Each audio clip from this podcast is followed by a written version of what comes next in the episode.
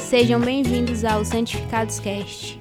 Eu sou a Lara e o devocional de hoje é sobre perdão.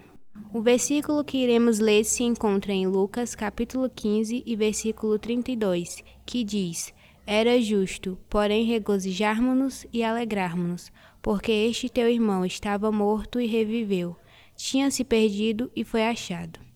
Nessa parábola que Jesus contou sobre o filho pródigo, nós sabemos que ele reivindicou sua parte da herança, abandonou sua casa, sua família, foi para uma região distante e lá gastou toda a sua fortuna irresponsavelmente, conhecendo os prazeres que havia no mundo, comprando deleites vãos.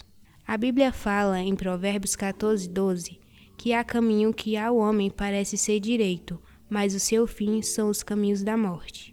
Ele achou que encontraria liberdade nos prazeres e o que ele encontrou foi escravidão, fome, sofrimento.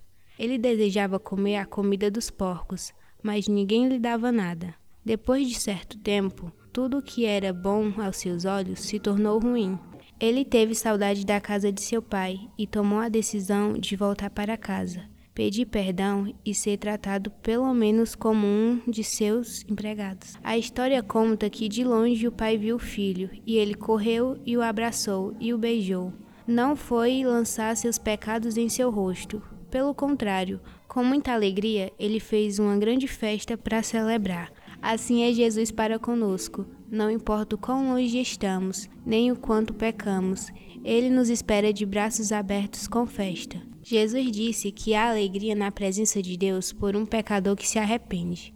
Ele nos proporciona, através do seu perdão, uma vida transformada, sem culpa, esquecendo nossos pecados e nos concedendo uma segunda chance de recomeçar. Isso só é possível porque a dívida que nós não podíamos pagar, ele quitou na cruz. Que hoje, você que porventura está distante, tome a decisão de voltar para casa e se você está na casa do Pai, celebre o retorno de quem decide voltar. Jesus te ama e nele há perdão, abraços e festa. Que Deus te abençoe. Até a próxima.